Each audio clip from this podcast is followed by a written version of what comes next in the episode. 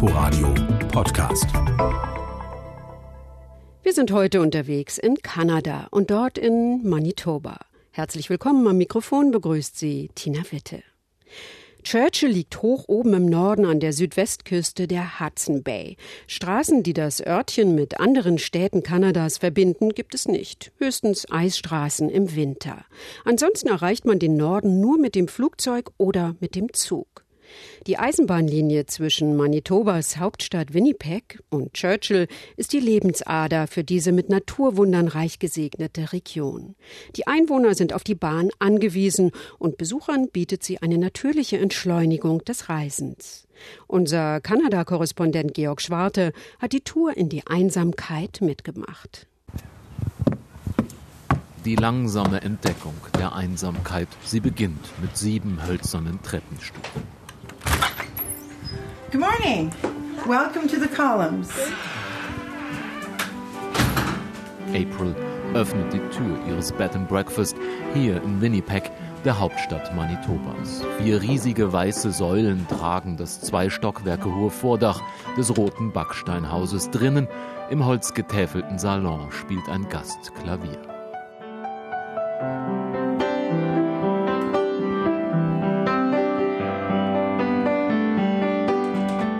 Vor 25 Jahren hat April das Haus als Ruine gekauft. Jetzt ist es der gemütliche Ausgangspunkt für eine ungewöhnliche Reise von Winnipeg in die Einsamkeit nach Churchill, den nördlichsten Ort Manitobas, jener kanadischen Provinz, die ihren Namen vom indianischen Wort Manitubu erhielt, der Engpass des großen Geistes. April, die Gastgeberin, sie schaut, als wüsste sie, was den Reisenden dort hoch oben in Churchill erwarten wird. Ihr Sohn lebte einst zwei Jahre lang in dem kleinen Örtchen am Rande der Hudson Bay. Yeah, yeah. Well, my son loves Churchill. He loves everything about it. He loves the people, the culture, um, absolutely everything about it. I have to tell you, it changed him as a person. It did. It changed him as a person. Churchill sagt, April habe ihren Sohn verändert, einen anderen Menschen aus ihm gemacht. Ihr werdet schon sehen, gibt sie als Botschaft mit auf die lange Reise. Wir werden schon sehen. Und das verträumte Klavierspiel des Gastes vermischt sich mit dem Gedanken, dass vor fast 55 Jahren der kanadische Pianist Glenn Gould genau diese Reise antrat. Eine Reise mit dem Zug von Winnipeg nach Churchill. 1697 Kilometer, 50 Stunden ungefähr mit der Bahn. Glenn Gould, der menschenscheue Pianist, wollte damals an einem Wendepunkt seiner Karriere 1965 die Idee des Nordens begreifen, wollte verstehen, was die wenigen Menschen, die dort oben zu Hause sind, so fasziniert am Leben zwischen Taiga und Tundra, zwischen Arktis und Zivilisation.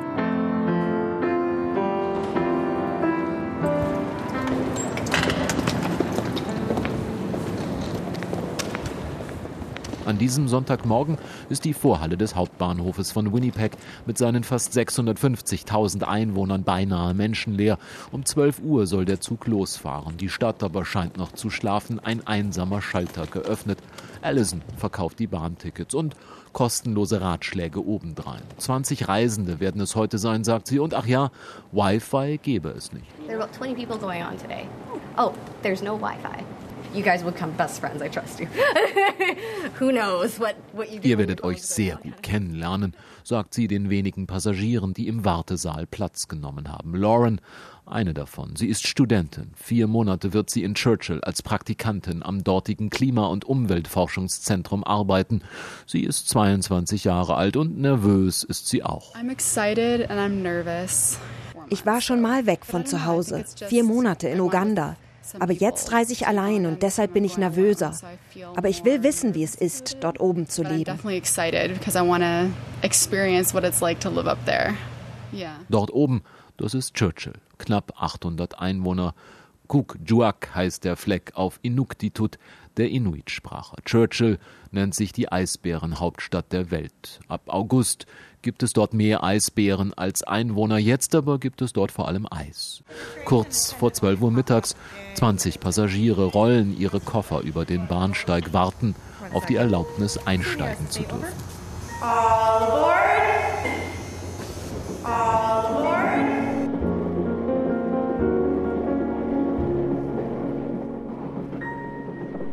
Der Zug besteht aus zwei Dieselloks, einem Gepäckwagen, zwei Abteilen, einem Schlafwagen und einem Bordrestaurant, von dem aus eine schmale Treppe, ein Stockwerk nach oben führt, in den sogenannten Panoramawagen. Knapp 20 Sitzplätze gibt es dort und das Dach eine gläserne Kuppel. Maddie, eine von drei Schaffnern des Zuges, erklärt die Örtlichkeiten. Hier das Schlafabteil.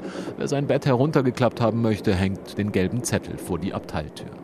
Your bedroom, uh, when you want your beds down and put away, there should be a yellow sign in there, or you can just let me know. I won't be too far. And um, yeah, there's not much. There's the Da ist die Dusche, sagt sie. Viel mehr gibt es nicht.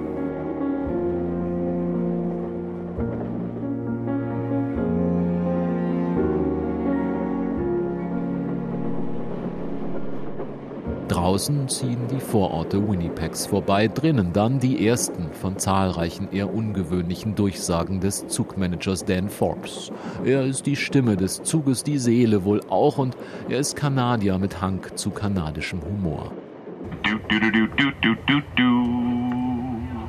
The service manager Dan Forbes It's our pleasure to welcome you on board train 693. Zug 693 auf dem Weg von Winnipeg nach Churchill und 20 Passagiere, drei Schaffner, zwei Lokführer machen sich gemeinsam auf die Reise zur langsamen Entdeckung der Einsamkeit. Thanks everybody. Welcome aboard. Enjoy the afternoon. Do do do do do do do do. 1883 hatten sie damals mit dem Bau der Bahnlinie begonnen. Das Ziel Churchill, jener Ort an der Hudson Bay, 1697 Kilometer entfernt. Keine Straße führt dorthin, nur übers Wasser oder aus der Luft war der Ort zu erreichen. 1929 schließlich war die Bahnlinie fertig. Die Linie, die zur Lebensader für Churchill wurde. Lebensmittel, Bücher, alles, was die Menschen brauchen, es kam per Zug in den Ort, so wie Joanne Stover auch damals, 1987. Joanne sitzt heute wieder im Zug. Sie ist Lehrerin an der Schule in Churchill, unterrichtet Musik. 1987 war sie mit ihrem Mann und ihren Kindern nach Churchill gezogen. Zwei Jahre wollte sie bleiben, höchstens. And we came up on August 14th, 1987 for two years. It's a long two years. Es seien sehr lange zwei Jahre geworden, bis heute eben. Eine langsam gewachsene Liebesgeschichte mit der Landschaft und dem Ort Churchill obendrein. Als sie damals aber nach Churchill kam, habe sie den ersten Tag lang geweint. Yes, I cried the first day. Because we left this beautiful lush green Wir hatten diesen wunderschönen kleinen grünen Ort in Südmanitoba verlassen und Churchill sah aus wie eine Kiesgrube.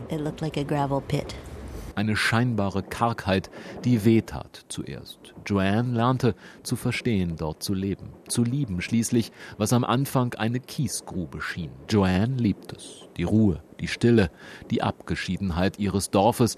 Es sei still dort, aber wir nennen es magisch, sagt sie.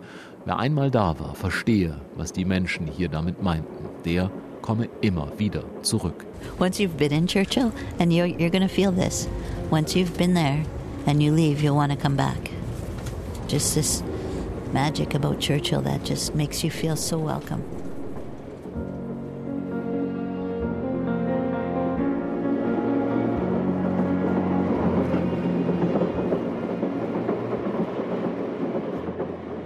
Der Zug rattert dem Abend entgegen, hält schließlich auf freier Strecke und wartet 20 Minuten auf einem Ausweichgleis, um auf der einspurigen Bahnlinie einen entgegenkommenden Güterzug vorbeifahren zu lassen. Oben im Panoramawagen mit gläserner Kuppel hat sich ein Teil der 20 Passagiere versammelt, redet miteinander, lernt sich kennen. Watch the street signs then. Oh, that's the same thing. Some of the places will have Die Welt hier rückt sie buchstäblich zusammen. Ein Student aus Mexiko, zwei aus Vietnam, eine deutsche Mathematikstudentin aus Heidelberg und Steven, der Zugphilosoph, der allen hier von seinem Buch erzählt, an dem er 15 Jahre lang schrieb über die Welt und die Moral und die goldene Regel, die diese Welt besser mache, während draußen die Welt langsam im letzten Abendlicht vorbeigleitet. Ein Wunderland von Licht und Schatten.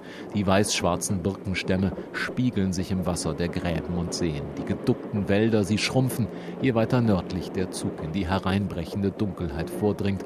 Am Ende der Wald eine schwarze Wand, der Nachthimmel ein tiefdunkles Blau.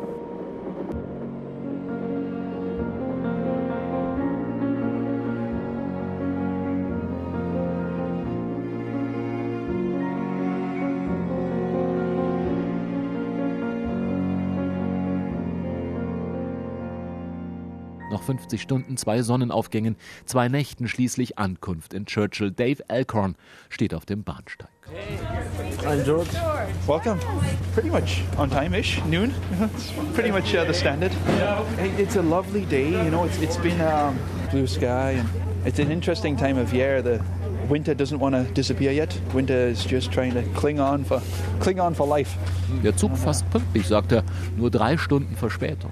Ein wundervoller Tag sei es, der Himmel stahlblau. Dave Alcorn, der Naturforscher, Touristenführer, Polarexpeditionsleiter, Marathonläufer und Seelenverwandter des Nordens, ehe der Mann, der Landkarten so liebt, träumte von der Hudson Bay, seit er ein Kind war.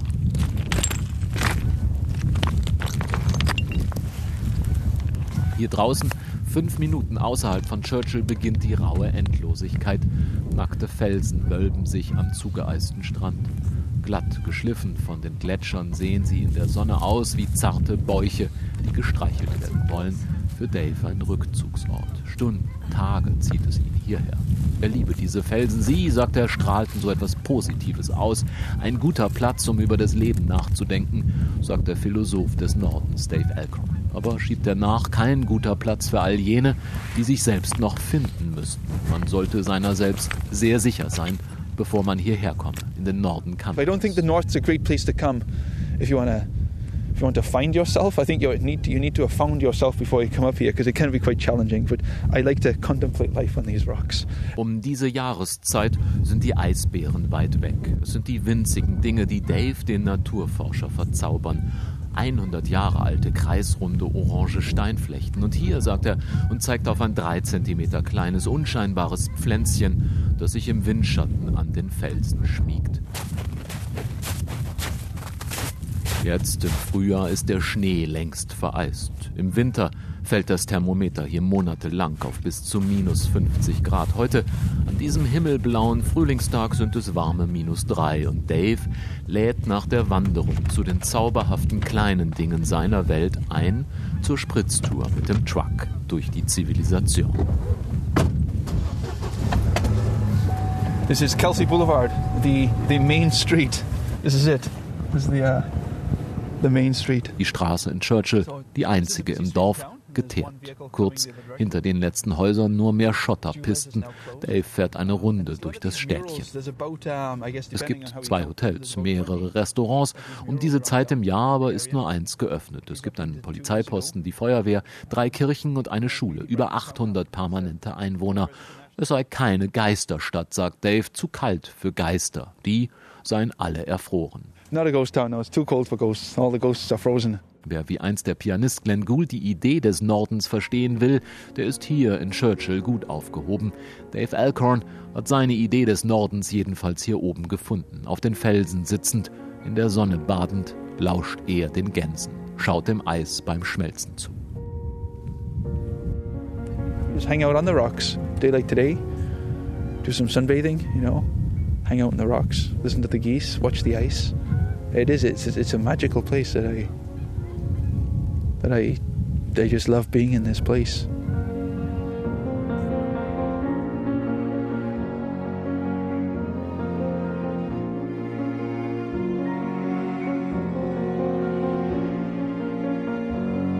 Am Abend um 21.10 Uhr dann Abschied von Churchill auf dem Weg der Ungeduldigen mit dem Flugzeug zurück nach Winnipeg. Eine umgebaute Boeing 737 landet hier im Nirgendwo. Nur 72 Plätze, der Rest Frachtraum, etwas mehr als eine Stunde für eine Reise, die 50 Stunden mit der Bahn dauert.